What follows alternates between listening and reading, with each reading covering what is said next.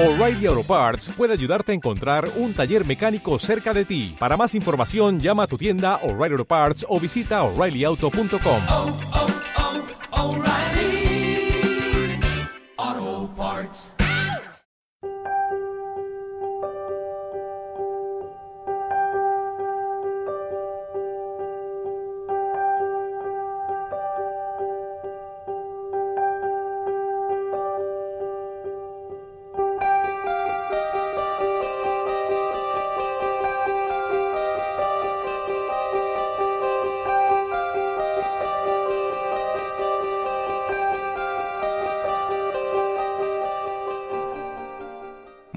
buenas noches, bienvenidos al programa 364 de Misterios en Viernes.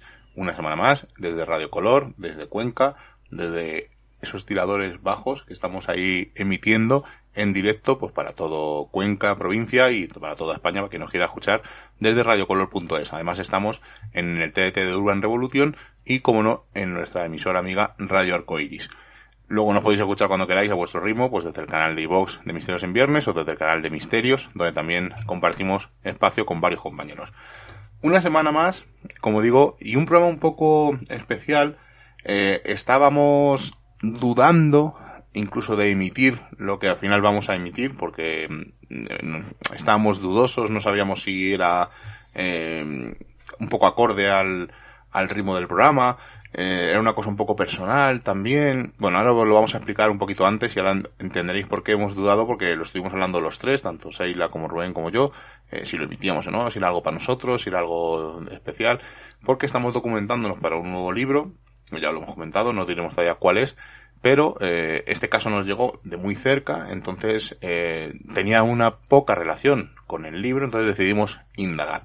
Pero nuestra sorpresa es que este pequeño testimonio pues ha sido mucho más grande de lo que nos esperamos, ¿verdad, Seila? Muy buenas noches, Miguel, muy buenas noches a todos. Pues sí, además es una historia que más que para nosotros era para ellos, porque no queríamos que, que lo que vais a poder escuchar, la vivencia que ha ocurrido y que se ha tenido durante muchísimos años, no queríamos que quedara en el olvido, que se guardara en ese baúl, que al final generación tras generación se fuera perdiendo, difuminando y que al final se olvidara, sobre todo eso. Y yo creo que ha sido el, el clic definitivo para que nos decidiéramos a, emitirla esta noche, ¿no? El que no se olvidara. Evidentemente tenemos el permiso de todos los miembros que estuvieron con nosotros eh, en aquella reunión. Y, y, yo creo que también es como homenaje a esa persona que, que, como os digo, ¿no? Ha tenido una vida muy especial, ha sido dura en muchas, en muchas etapas, en muchas épocas, en muchos años. Entonces, eh, también queríamos hacer un pequeño homenaje para que todo el mundo la conociera y que todo el mundo la entendiera, porque como vais a poder escuchar también, pues ha habido épocas en las que su vida y la que no ha sido tan comprendida como puede ser ahora. Eh, pediros perdón porque no somos periodistas, quizá eh, el tono en algunas ocasiones de, de, la entrevista, de esta charla, pues eh, se nos oye reírnos, se nos oye quizá no hablar de, de, una manera mucho más directa de lo que lo haríamos de, en un despacho o, o tan siquiera no en un o, o, posiblemente en un estudio de radio. Pero bueno, y ahora ya al finalizar, pues ya os contaremos nuestra sensación. Así que yo creo que, Miguel, es hora, ¿no? De, de conocer a Sole, de su historia, de su vida y que a sus 95 años eh, vais a poder comprobar la memoria que tiene, la coherencia y cómo esas experiencias marcan para toda la vida. Antes de empezar a escuchar a Sole, eh, deja, explicaros un par de cosillas, un par de detalles. El audio está en bruto, uh -huh. lo estuvimos grabando en una casa. De hecho, eh, al fondo se oyen voces, que es el resto de la familia que se fueron, nos dejaron a solas eh, con Sole y con su, y nieta, con su nieta, con Cristina, que la escucharéis hablar también durante el, la charla que tuvimos con ella y como os digo pues no lo hemos limpiado. Hemos decidido dejarlo tal cual estaba pues para que veáis pues que es una charla normal y corriente eh, es un poco dura de oído. A veces le tenemos que repetir las preguntas. Lo hemos dejado tal cual para que veáis mmm, cómo ella va recordando. A veces repite cosas pero porque va ganando otros hilos. Vais a ver que es muy curioso eh, y lo hemos dejado a veces lo que repite porque da aporta nuevos datos. Entonces no hemos querido editar la, la charla. Hemos editado un par de cositas eh, da nombres da lugares y hemos preferido evitar dar la ubicación y nombres de familiares para evitar algún problema, aunque durante la charla hemos incluido un pequeño eh, audio explicando esos momentos. Y hay un momento de silencio que dura unos 15, 20 segundos que lo hemos dejado porque en un momento dado ella le explicó a Sheila pues cómo hacía ese tipo de, de curaciones. Es deciros que es una curandera,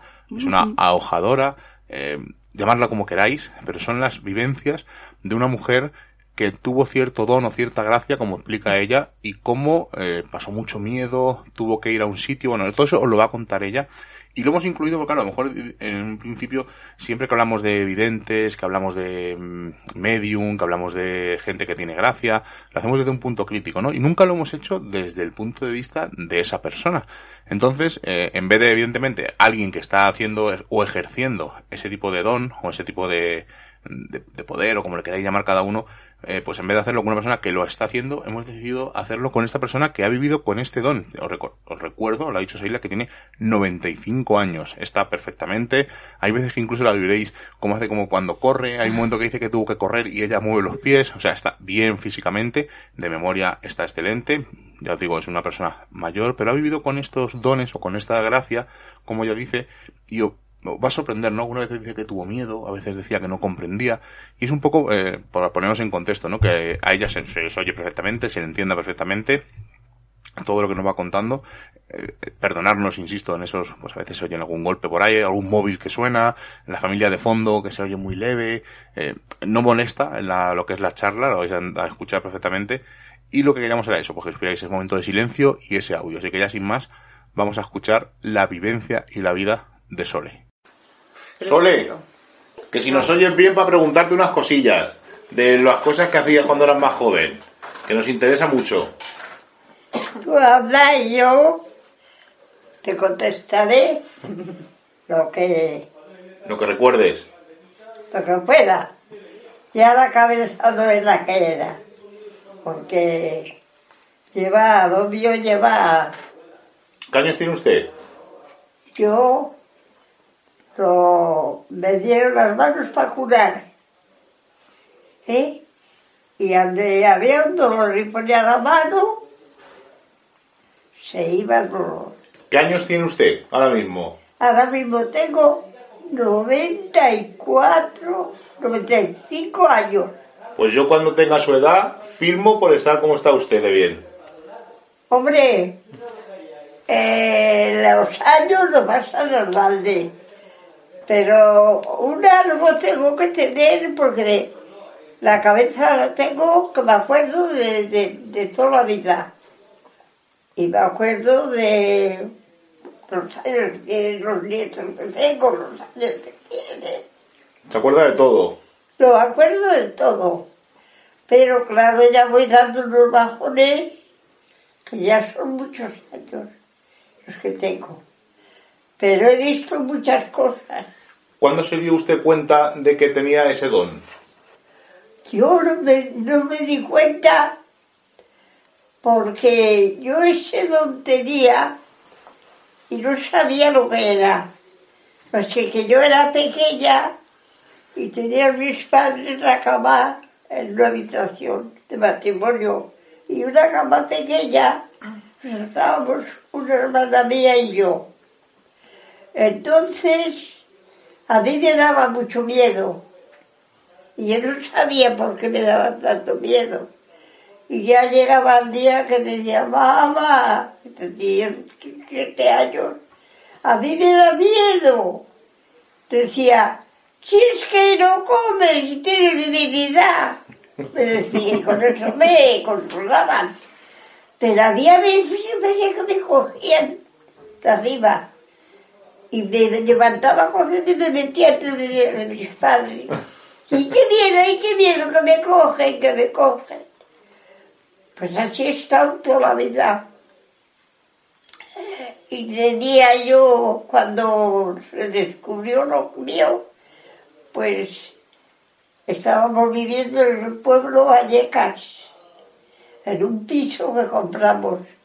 Y en el pueblo Vallecas, en guerra, eso que era todo terreno, habían matado gente ahí. Entonces, en esos bloques que nosotros vivíamos, ahí en el bloque que vivía yo, no, nos tuvimos que ir porque qué movimiento de lámpara, qué cosas que veía yo. ¿Y qué es lo, qué es lo que veía? Cuéntenos. Yo veía caras. Y veía cosas que no eran españolas. Personas con unos, pendientes. Y yo, yo ya tuve eso, un miedo para que ya fui a un espiritista que tuve que pagar. Entonces me sacó lo que tenía, que tenía una gracia y tenía que curar, sin darme vergüenza. Y que yo llegaría a ver el cuerpo por dentro. ¿Y lo ha visto alguna vez? ¿El cuerpo por dentro? Me ha costado trabajo, pero he llegado a ver. ¿Y usted cuando ve el cuerpo por dentro sabe dónde hay algún dolor? ¿O ve lo que está mal y lo, puede usted, lo podía usted curar? Yo tenía que curar. Y, eh, y yo hablaba con los espíritus, los del más allá. Entonces me decían, tienes que curar, porque Dios te lo manda que tienes que curar, hermano.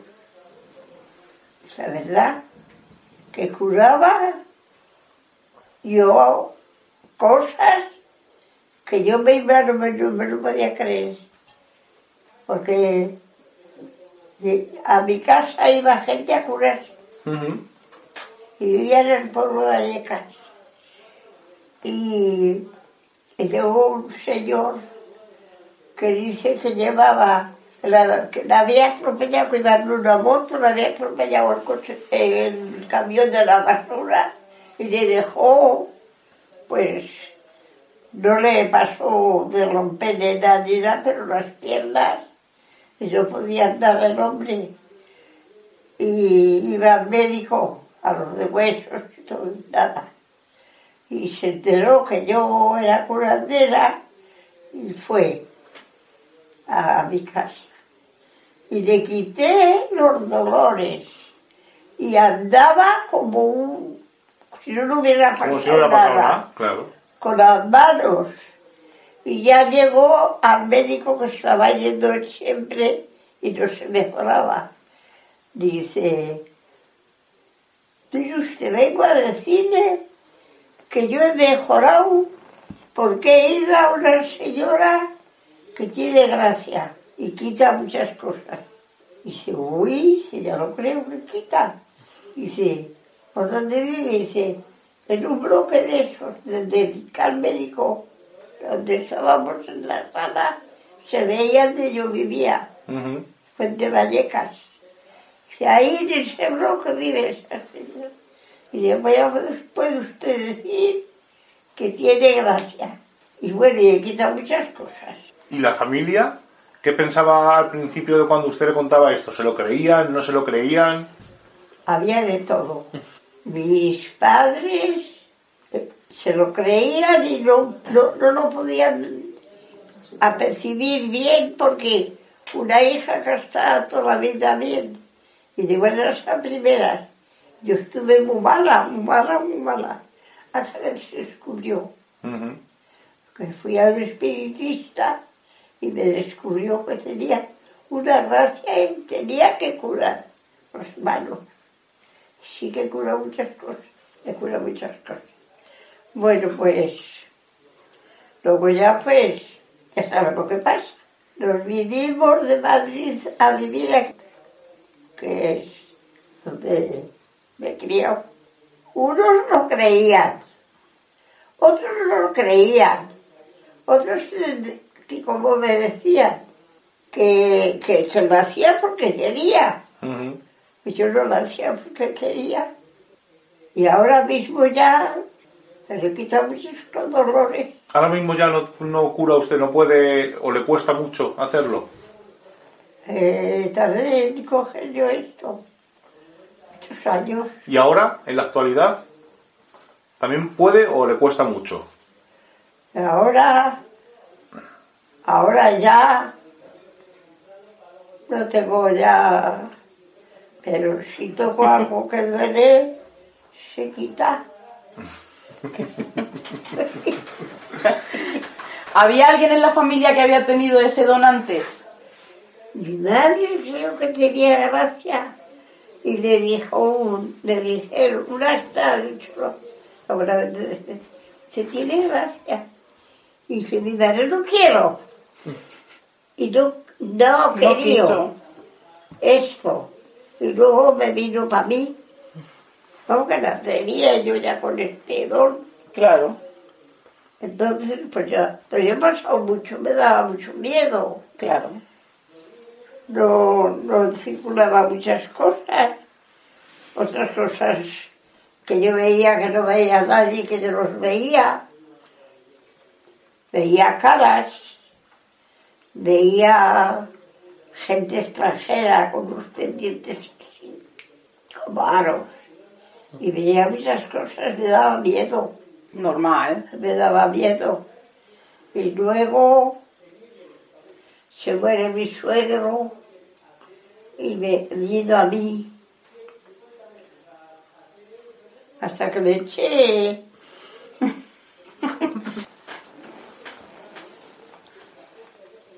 Ya no quería verle, porque no, no, no, me, no nos llevaba muy bien con él. Entonces, pues, ha ido pasando, pero cura mucha gente.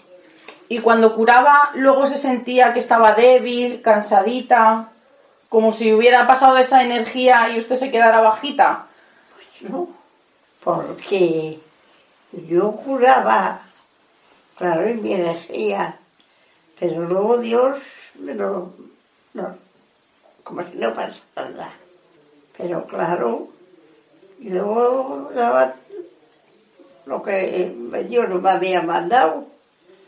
Y eso debilita y Claro, por, por eso era, era una pregunta. Si luego se sentía así como que había perdido esa energía, pero había como que algo le daba y se recuperaba. Sí, no me recuperaba así, ya. Y ya. Pero he quitado muchas cosas. ¿Y el mal de ojo? Yo lo tengo. Quitaste una de ojo. Yo no. No, ninguna. No. Una de ojo también le quito. ¿Y quién le enseñó las oraciones? ¿Quién le enseñó las oraciones que hay que decir?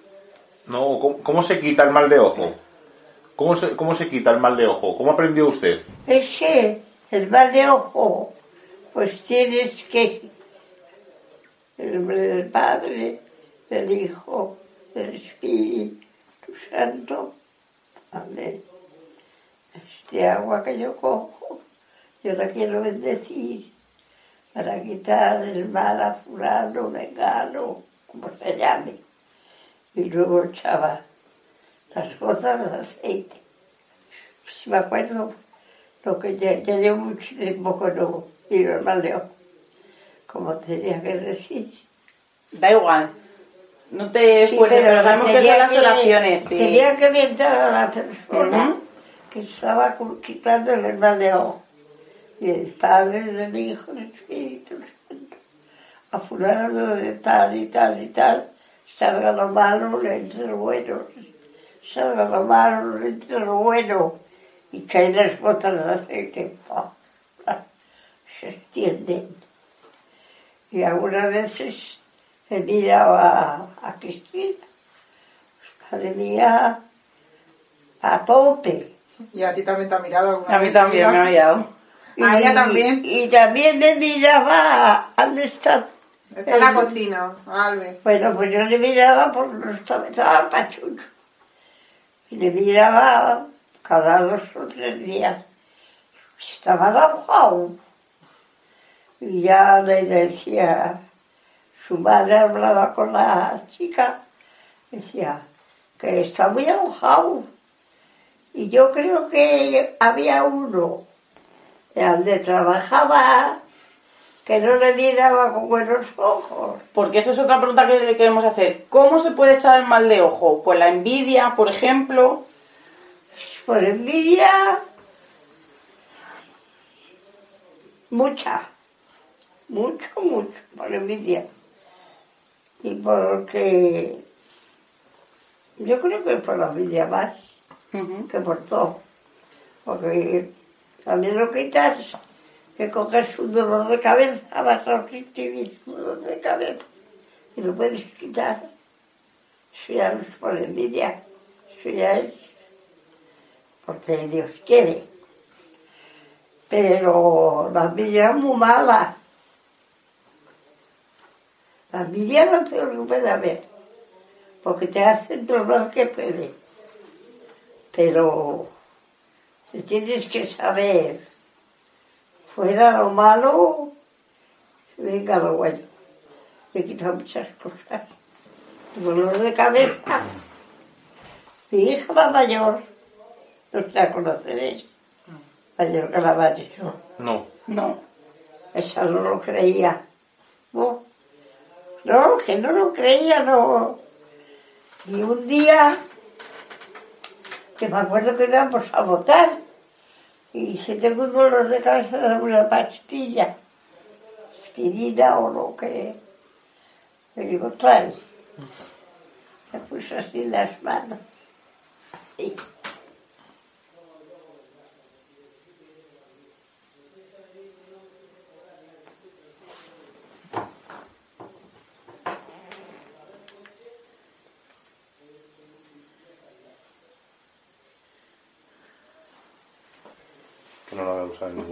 lo coges, No, no, tranquilo. te relajas.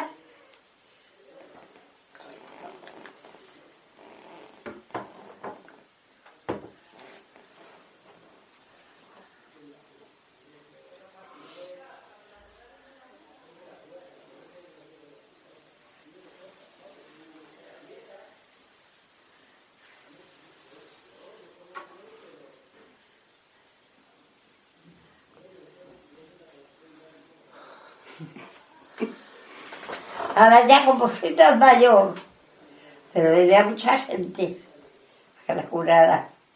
Yo sí. ¿Alguna vez ha cobrado? ¿Alguna vez ha cobrado por hacerlo? Pues me dijo, me decía Jesús que no debía de cobrar. Y el que cobra no es curandero. Y me dijeron que yo curara y no cobrara ni un duro, porque Dios me lo iba a conceder por otro lado. Y así fue. Y iba, venían algunos de un curandero que había en Alcalá. Y iba la gente allí, una cola que para qué. Y llevaba carísimo. Pero luego ya bien se enteraron, que yo estaba en el pueblo de Valleca, que yo era curandera y iban. Y me decían, ¿qué le debo a usted? Digo, nada. Se iban. Pero yo no sé por dónde me vendría el dinero, que a mí no me faltaba. O si echaba horas, o si mi marido trabajaba y ganaba por otro lado, y esto no me faltaba dinero. ¿Qué falta hace que viene una persona que es pobre, que tiene que sudar para ganar una peseta, para pagar todo, y luego tener que ir a una curandera y, y que le saque mil pesetas, 500 pesetas? Si Dios te lo puede dar, por otro lado, en salud, Claro. y en, muchas cosas. ¿Para qué vas a avasallar a una persona que se hace millonarios por, por cobrar? Y lo siguen haciendo. Y lo siguen haciendo. Pues eso no va por buen camino porque el que hace eso no tiene ni puta idea ni sabe lo que es cosas de, de- arriba. Vamos, por Dios, que va una persona a, a curarse, que le duele una pierna o lo que sea. Y a la mil pesetas. Y a la otra, donde, venga usted tal día. Otra vez, pero se, se hacen ricas. Claro. Yo no me hacía rica, porque es que había que le dejaba algo, y yo me daba cuenta. Pero otro día iba limpiando el polvo, la mujer salía, 500 pesetas. Pues dejaba a todo el mundo no le daba idea de traer, le dejaban algo. Bueno. Y así he estado mi vida. Que yo cuando era pequeña ya lo tenía, pero no lo sabíamos, estaba mala y veía muchas cosas y daba mucho miedo. Que, pero como no sabía lo que era nada de nada, pues nada. Decía mi madre, tú es que tienes debilidad porque comes muy poco. De, sí, de comer poco. ¿Qué va a ser debilidad eso? Si eran las cosas que me, que me venían a mí de arriba y me, me, me cogían. ¿Sabes? Si volviera a vivir, lo haría otra vez. ¿Eh? Si tuviera otra vida, curaría otra vez. Si tuviera otra edad, sí. Yo curaría porque es muy bonito que venga una persona con un dolor y porque le haces así, se lo quitas, eso tiene mucho misterio. Y claro, había un señor se- por allí por donde vivía yo, por Madrid, que iba a Alcalá de Henares, que había un curandero, que le dolía mucho la cabeza. Llevaba un año más que no, no se le quitaba. Se enteró y fue a mi casa. Y le curé y él me dijo nada. Y a las tres veces de curarle, ese dolor de cabeza se le quitó. Que yo mismamente decía, ¿será posible? No, yo no me creía que yo podía poder. Y dijo, y luego me dijo el señor, dice, ¿cómo quitará usted los dolores y no cobra? Y si está viviendo yo un año a Alcalá de Henares a un curandero y si le he pagado y a mí no me lo quitaba. Y usted, y eso es lo que hay que, que creer. Claro. Lo quitas y por qué vas a, a sangrar a esa persona si Dios te lo puede dar en salud, que es lo principal. Yo creo que, que yo, vamos, llevaba más de Dios que de... Como mucha gente cree mucho en Dios, pero luego Ya. pues hay que creer, aunque si ves como si no ves, pero hay que creer en algo que si no lo, no podíamos vivir, si no creyéramos en, en muchas cosas. Y todas esas cosas, Cuando su, cuando su suegro se murió y le vio usted, ha dicho antes, me costó mucho echarle, no se quería ir. mi suegro murió en un hospital. Y entonces, es que tiene un, un misterio que vamos, que no me importa de decir, mi suegro se fue, mi suegra se fue a Madrid porque tuvo un accidente de otro hijo. Y se estuvo allí dos o tres meses porque estuvo hospitalizado. Entonces mi suegro bajaba a cenar todas las noches. Y un día se iba a, a, a- a pasar y llega y la, mi suegra estaba cuidando al, al hijo, el otro. Llega mi suegro un día En este trocito de audio que vais a escuchar vais a ver eh, algunos cortes, eh, ocurre algo personal y por decisión nuestra y del programa y de los familiares, pues para poner a nadie en un compromiso, no vamos a poner lo que nos contó exactamente, dejaremos cachitos de lo que nos ha ido contando para que entendáis por qué le costó echar a su suegro de casa, pero eh, los detalles más personales los hemos obviado. Entonces entenderéis que durante este ratito del audio, estos próximos minutos, eh, notéis unos pequeños cortes, pero es por eso, por decisión nuestra, para no involucrar a nadie ni que haya ningún tipo de problema. Salgo por abajo así, me salgo de, mi casa, me voy el que te encontrás acá a mis padres, estaban mis padres, pues en la cuadra de las mulas estaban limpiando. Y llego yo sin decir ni pío por la calle. Pero no me llegaban los pies al suelo. Iba volando.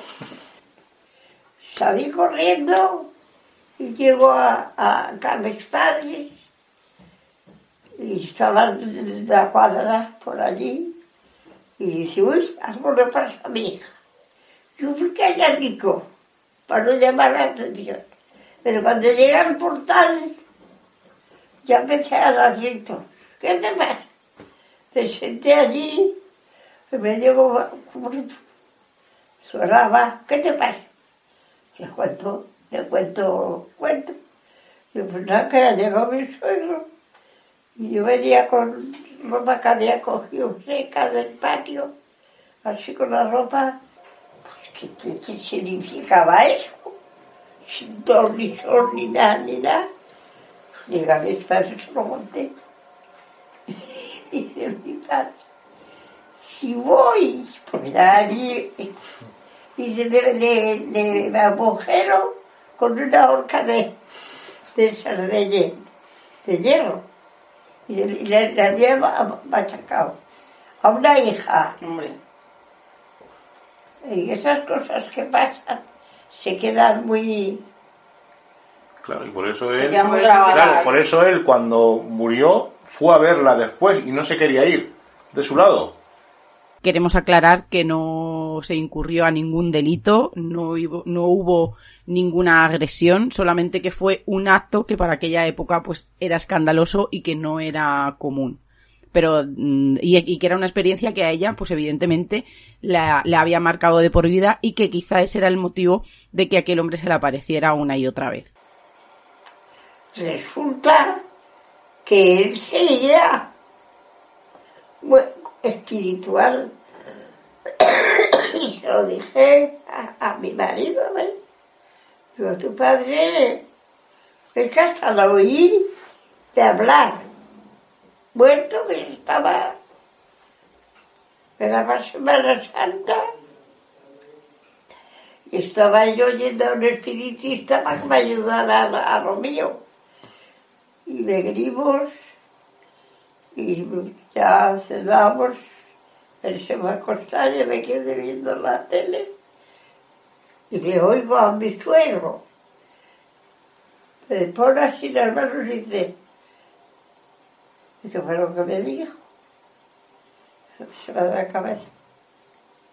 ¡Qué baja estás! Porque habíamos estado esta tarde a un espiritista. Llevaba yo un vestido verde y una chaqueta blanca, larga. Y estaba yo, Pues bien guapa. pues entonces un poco joven. Y me dice, ya no me acuerdo lo que me dijo. Que qué maja estás. ¿Qué baja estás? Ah, que estaba muy baja. Mi paso, joder. La acostado. Digo, oye, tu padre. Digo, tu padre me está martirizando. Me, ha dicho este. Y dice, ¿qué quieres, tío cabrón? Yo eso no lo sabía la historia, ¿eh? Te pasan cosas que vamos, las puedes contar. Ya, claro, es que son muy Pero bueno, aquí en esta reunión que tenemos tan buena, me gusta contarlo porque hay un algo. ¿Y cómo lo echaste? Como se echaba que a, a, a, a tomar por saco me faltaba. Eso dije a mi, a mi hija la mayor. Y mi abuelo me estaba utilizando. Me dice, échalo a tomar, voy a usar. Vaya. Mire, ya que está cansado. Con que fíjate tú, qué cosas me han pasado a mí, pero porque tengo gracia. Pero me cago en la gracia que... Pero es que tiene gracia de las dos, de la de por dentro y de la de por fuera. Es que... Se pasa mucho. Lo sé. Y yo hablaba y todo con los del más allá. He hablado, ¿Y, y qué le contaban?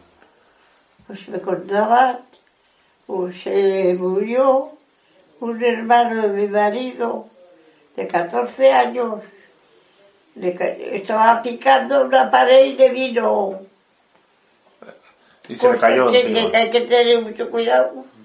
Acaba aquí y se vino de arriba abajo. Se quedó. Entonces el, muchacho venía a mí, que no me daba cuenta. Así que yo me ponía nerviosa, me ponía muy mala. Yo, ¿qué pasa? Ya llegó un día que dijo, soy Juan, se llamaba Juan, soy Juan y vengo a ti, no tengas miedo, porque yo te voy a ayudar en lo que pueda. Y nos compramos un coche y mi marido, sin, saber- sin ir a, a, a por ni nada, se pone a conducir. Y digo, ten cuidado, porque no has ido a aprender nada más que ama. Aprendió conduciendo. Y dijo el, que- el hermano, dile a mi hermano que no tenga miedo, que vaya tranquilamente, que mis manos van a ir encima de las suyas. Pero no se va a dar cuenta. Y podéis ir bien tranquilos a donde queráis. Y nunca tuvo un accidente. Y así fue. Hemos tenido un coche. Un, compró un coche de segunda mano y luego lo compremos nuevo, a estrenar. Hemos tenido un coche de más de 10 años y ni un rompiezo así y, y sin ir a la escuela. Hombre, tuvo que ir a sacar su carnet. Carnet, claro. Sí, claro. Pero sin estudiar ni nada, ni nada, ni nada, porque cogía el coche y digo, y digo, mañana vamos al pueblo. Y dice, ¿que vamos al pueblo? Digo, sí. Sí. Digo, ¿qué te da miedo? Digo, no tengas miedo. Tú montas el coche que tú no vas a conducir. Ni un rozón, ni nada, ni nada, ni nada, ni nada. Con el coche ir y venir todas las veces que queríamos. Y el hermano que había muerto es el que le llevaba al coche. Y no pasaba nada. Y eso lo sabía yo. Que ir, que vamos al pueblo. Y se daba miedo a él. Claro. Le había Digo, venga, coge el coche y un trompiezo. Todas las cosas, todas las cosas me han llenado a mí de orgullo, porque que, que, que- nos ayudaban. Luego ya hay cosas que esto, con lo otro, pero bueno, la familia, Sí, bueno, pero ya no dependía de... pero Claro. nosotros íbamos sobre las ruedas. Y así es la, así es la vida. Ya tengo 95 años. Voy a, si Dios quiere, el día 25, hago 96.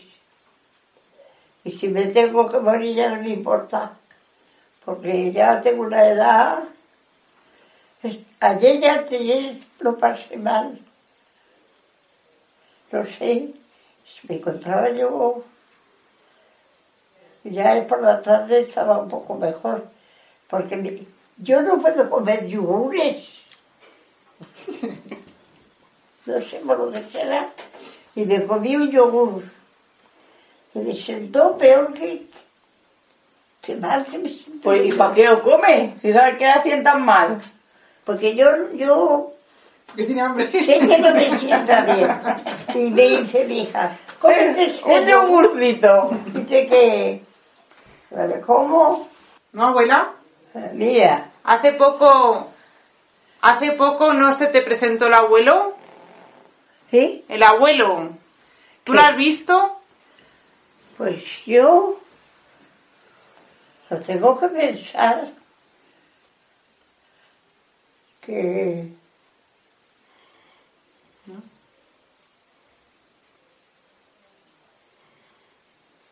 ¿No? ¿No has visto nunca al abuelo? no, desde que se murió y le vi, claro, Sí, bueno. pero no. Es que a mí me da espíritu, no me gusta ver los muertos. Pero claro, algunas veces pues, te vienen a la cabeza. Así es la vida. Pero claro, esto que lo tiene no es todo oro Claro. porque se pasa mucho, hasta que comprendes y sabes lo que te pasa, que tienes una gracia. Pero es únicamente vivir la vida como al día, lo que puedes, porque es que había días que me ponía malísima y a ver qué me pasa. ¿Qué mala? El, el hijo más pequeño, pues tuve ya con 40 años y hasta se casó y todo eso. Pues siempre hasta partes conmigo. Y me veía algunas veces, venía de la compra y llegaba para tirarme al suelo. ¡Qué mala! Y, y ¿sabes lo que pasa? ¿Entiendes? Que vas- cogiendo por todas partes lo que no quieres, que vas cogiendo. Y luego llegas a la casa y vas cargado. Y luego que te digan aquí en el pueblo, es bruja. Porque te pasan cosas, anda, parecía bruja. Porque yo lo he oído de decirme, que había unos albañiles haciendo a mi hija una casa. Y alguna vez me daba una vuelta para ver. Y decía el albañil, pues mira a bruja. Solo oía. Y le estaba haciendo la casa a mi hija, a mayor. Y la oía de decirme, viene la tía bruja.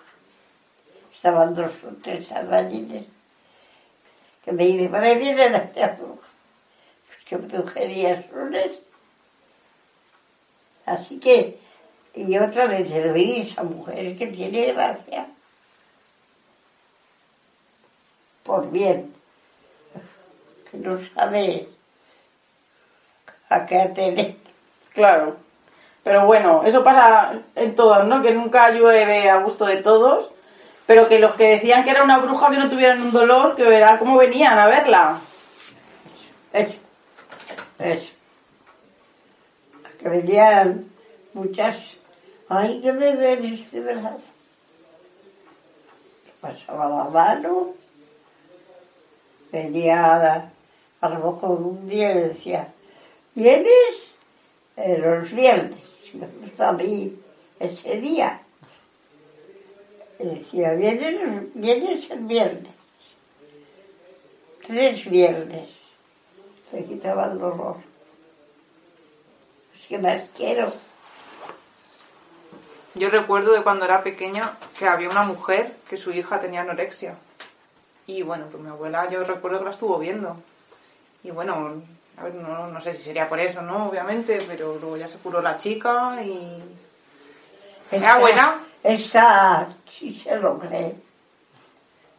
La, la mayor mía, ahora ya parece que, pero eh, eh, era su marido que le- su marido decía, no creas esa brujería. Hay de todo. Claro. Y sin embargo, el, el que tengo más pequeño eh, decía a mi hijo, dijo, Antonio, mi madre tiene algo, porque él me, me veía, porque era más chico, tenía sus siete años, me veía que me, que me quedaba una vez. Luego hablaba, él me veía. Y mi madre tiene algo. Y la gente no se lo cree, pues eso no puede creer. Mi madre son mentiras. Y eso menos. Claro, y que quién va a mentir con eso, poco- claro. es un poquito. Que siempre la está cuidando Santa Rita. Santa Rita es la que llevo yo de ella, la que me ama. Y la tengo, acá la otra. Así, la compré una Santa Rita. Sea que me, me ayuda. ¿Y alguna vez ha hablado con ella? ¿eh? ¿Alguna vez ha hablado con ella? Yo sí. Pero solamente me, me ha dado esa cosa de que yo lo que hable, que ella me lo transmitía. Pero ir a sido hablar como los claros, no. Ella me transmite. Yo lo habla. Y mientras que yo estaba comunicando con ella, estaba mi marido y cogía todo lo que hablaba. Porque yo me quedaba, pues me quedaba estado. Como soñándolo. En- Y luego acababa Como de hablar, yo no sabía lo que había hablado. ya. Claro.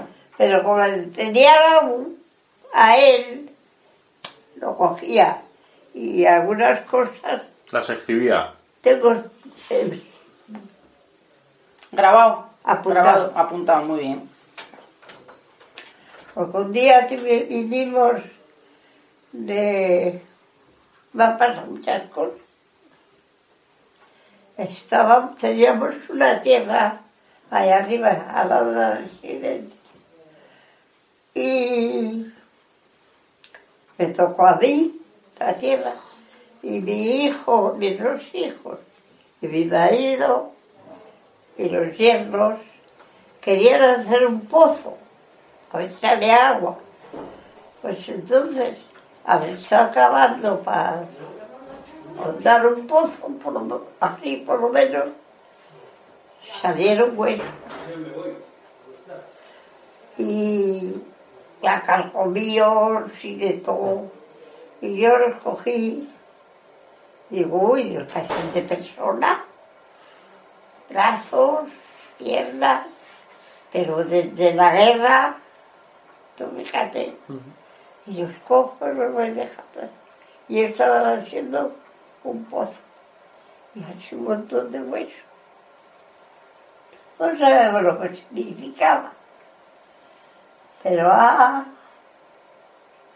luego, estando en Madrid, me, preparan todos los huesos a uno allí, en la tierra, Ujú. y le dejaron enterrado. Claro, tú mira cómo están ahí los huesos, negros, pasados y todo. Y yo los iba sacando que van a hacer un pozo. Y yo los iba echando así. Estando en Madrid me pilla. Y todos los huesos que has tirado coge una bolsa y cuéntalos y entiérralos. Entonces, pues yo no los iba dejando así, pero así huesos como de un brazo. Ya carcomido ya todo Claro. el cuerpo. Estando allí en Madrid, me me viene De arriba. Y mi hermana, esos huesos. Una mañana a la que salga el sol, te queremos ver de recoger uno por uno, hacer un barranco y enterrarlo. Tuve que venir y contarlos y enterrarlos y rezar un Padre Nuestro, lo que tuviera que rezar. Eso me ha pasado. Curioso. ¿Qué de historia es? Eso, ¿Qué de historia es? eso es como la luz me está alumbrando. Pero no quería que supiera nadie del pueblo nada. Pero claro, mi familia, eso decía yo, que es muy duro Es que no es fácil. y triste. Al salir el sol, tuvimos que venir y en una bolsa de plástico meterlos todos. Atarla, hacer un barranco, Y enterrarlo. enterrarlo y rezar un rosario. Y vez tenía que rezar algo más, qué sé más. Pero yo ya hice lo que... Muy bien. Eso lo cuentas a personas que yo sé perfectamente que vosotros, si no sabéis, no, Hombre. lo creéis. ¿eh? Y en mi edad me acuerdo y os lo cuento. He tenido mucho, subidas, bajadas, bienestar, malestar, y no me han faltado nunca cinco duros. Seila ha dicho antes algo al empezar el programa, que es eh, queremos hacerle un homenaje, y yo siempre he dicho que los homenajes hay que hacerlos en vida. Porque una vez Correcto. cuando ya alguien ha fallecido o se ha ido o ha trascendido, pues sí, está muy bien recordarle, pero yo creo que no, que los homenajes hay que hacerlos en vida, ¿no? Y hay que disfrutarlos con la persona a la que estás homenajeando y dándole las gracias por lo que ha hecho. Entonces, era un poco eso, al final decidimos sacar el audio por eso, ¿no? Porque eh, todo lo que nos contó no queremos que se pierda, evidentemente, como ha dicho Seila, tenemos el permiso de la familia, estuvieron allí con nosotros, estuvimos luego cenando con ellos, charlando mucho más cosas. Además, eh, habéis escuchado que es que es, estuvo en Vallecas. O sea, a lo mejor si hay alguien que nos ha escuchado y recuerda a una curandera en el pueblo de Vallecas que se llamaba Sole, pues oye, si se puede poner en contacto con nosotros en misteriosenviernes.com y contarnos su experiencia, pues sería mucho más enriquecedor el programa. Esperamos que os haya gustado este tipo de programas. No descartamos en un futuro hacer cosas así, eh, pues rescatar la voz de la gente mayor, de gente que ha tenido vivencias extrañas. Y si lo tenéis, pues igual, el correo que os he dicho, misteriosenviernes.gmail.com y hablaremos con vosotros. Quería también explicaros cómo nos llegó esta historia. Yo soy compañera de Cristina y es verdad que estaba pasando una mala época, cosas que no cuadraban demasiado, que se hilaban una tras otra.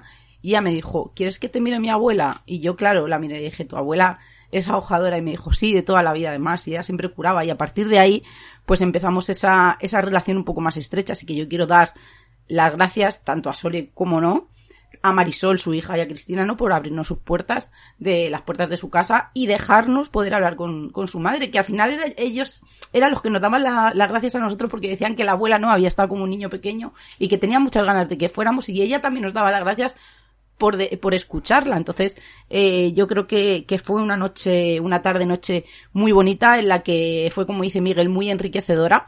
Y también tengo que explicaros que cuando se ha hecho ese silencio, pues ella en ese momento empezó a, a tocarme cómo lo hacía, hizo con una pequeña simulación y fue algo muy curioso.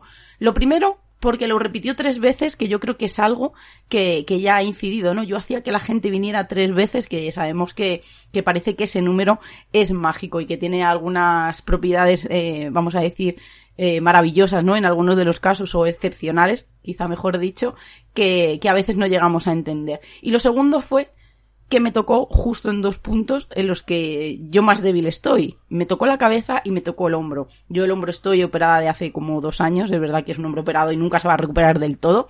Y la cabeza porque yo sufro, eh, sufro migrañas. Quizá eh, fue algo como que lo que tenía más a mano, ¿no? Pero también es, es un punto curioso, ¿no? Que a nosotros pues nos hizo, ¿no? Eh, abrir los ojos y decir, oye, esta mujer no me conoce de nada, solamente de aquella vez que, que me miró en aquella foto y sabía perfectamente dónde, dónde, cuáles eran mis puntos débiles.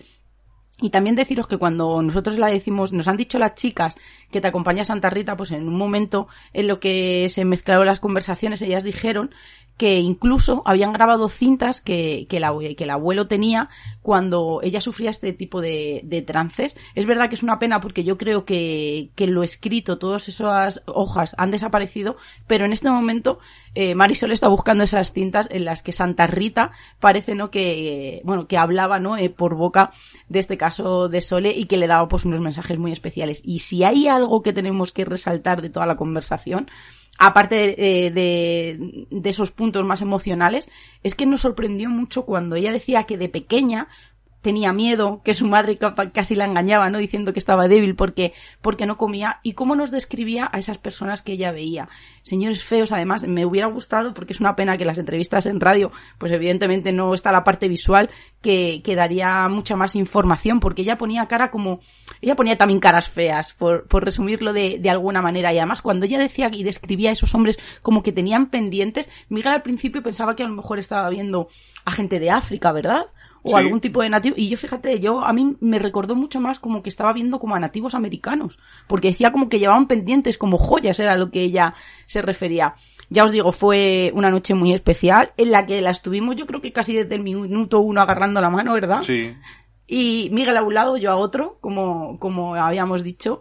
Y, y ya os digo que, que de verdad era algo que no, que no era por nosotros ni por rellenar un programa, sino porque queríamos hacerle un homenaje y que esta historia no se perdiera, porque si no al final pues termina en el baúl de los recuerdos, ya sea por dejadez, ya sea como dice ella, no hay gente de mi familia que aún sigue sin creerme, así que no queríamos que la historia de Sole pues se quedara en el olvido. Muy rápidamente, eh, recordaros que el día 26 de marzo vamos a hacer la presentación de Vallecas Paranormal en la librería Muga. El cartel lo sacaré seguramente entre esta semana y la que viene, porque tengo también otro, otra cosilla que os comentaremos un poquito más adelante para abril.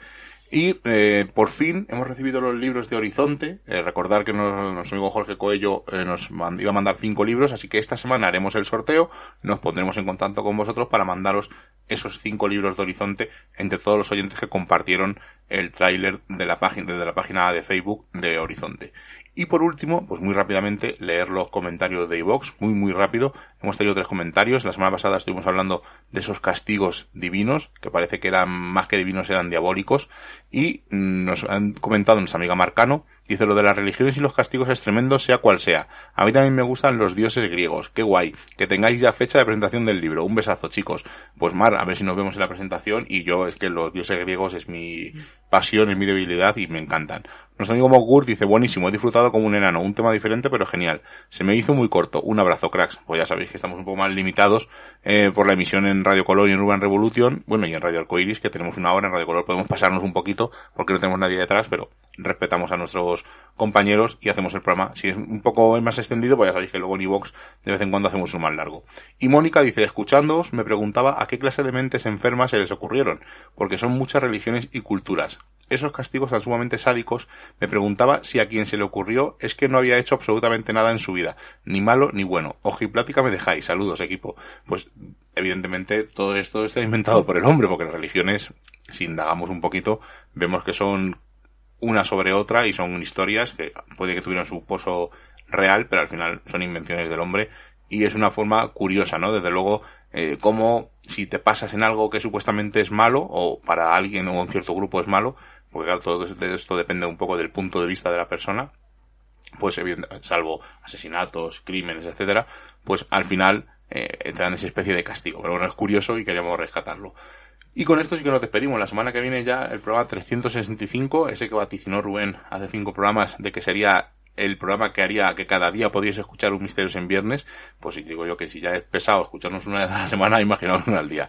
Así que nos veremos la semana que viene, no sabemos con qué tema, pero estaremos como siempre a las 11 en Radio Color, en Radio Coiris y en Uma Revolución. Seila, buenas noches. Muy buenas noches. Como ya hemos pasado el umbral mágico de la medianoche y nos reclama el misterio, nos ocultamos nuevamente en nuestras guaridas a seguir con nuestra vida mundana. Y la próxima semana nos volveremos a encontrar con nuevos temas del misterio, los cuales no revelaremos en su totalidad porque recordad, estáis escuchando en Radio Color, en Radio Arcoiris y en Urban Revolución Misterios en Viernes. Hasta la semana que viene.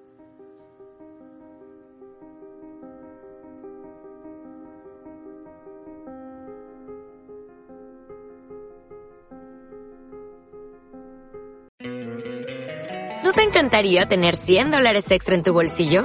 Haz que un experto bilingüe de TurboTax declare tus impuestos para el 31 de marzo y obtén 100 dólares de vuelta al instante. Porque no importa cuáles hayan sido tus logros del año pasado, TurboTax hace que cuenten. Obtén 100 dólares de vuelta y tus impuestos con 100% de precisión. Solo con Intuit TurboTax. Debes declarar para el 31 de marzo. Crédito solo aplicable al costo de la presentación federal con TurboTax Full Service. Oferta sujeta a cambios o cancelación en cualquier momento.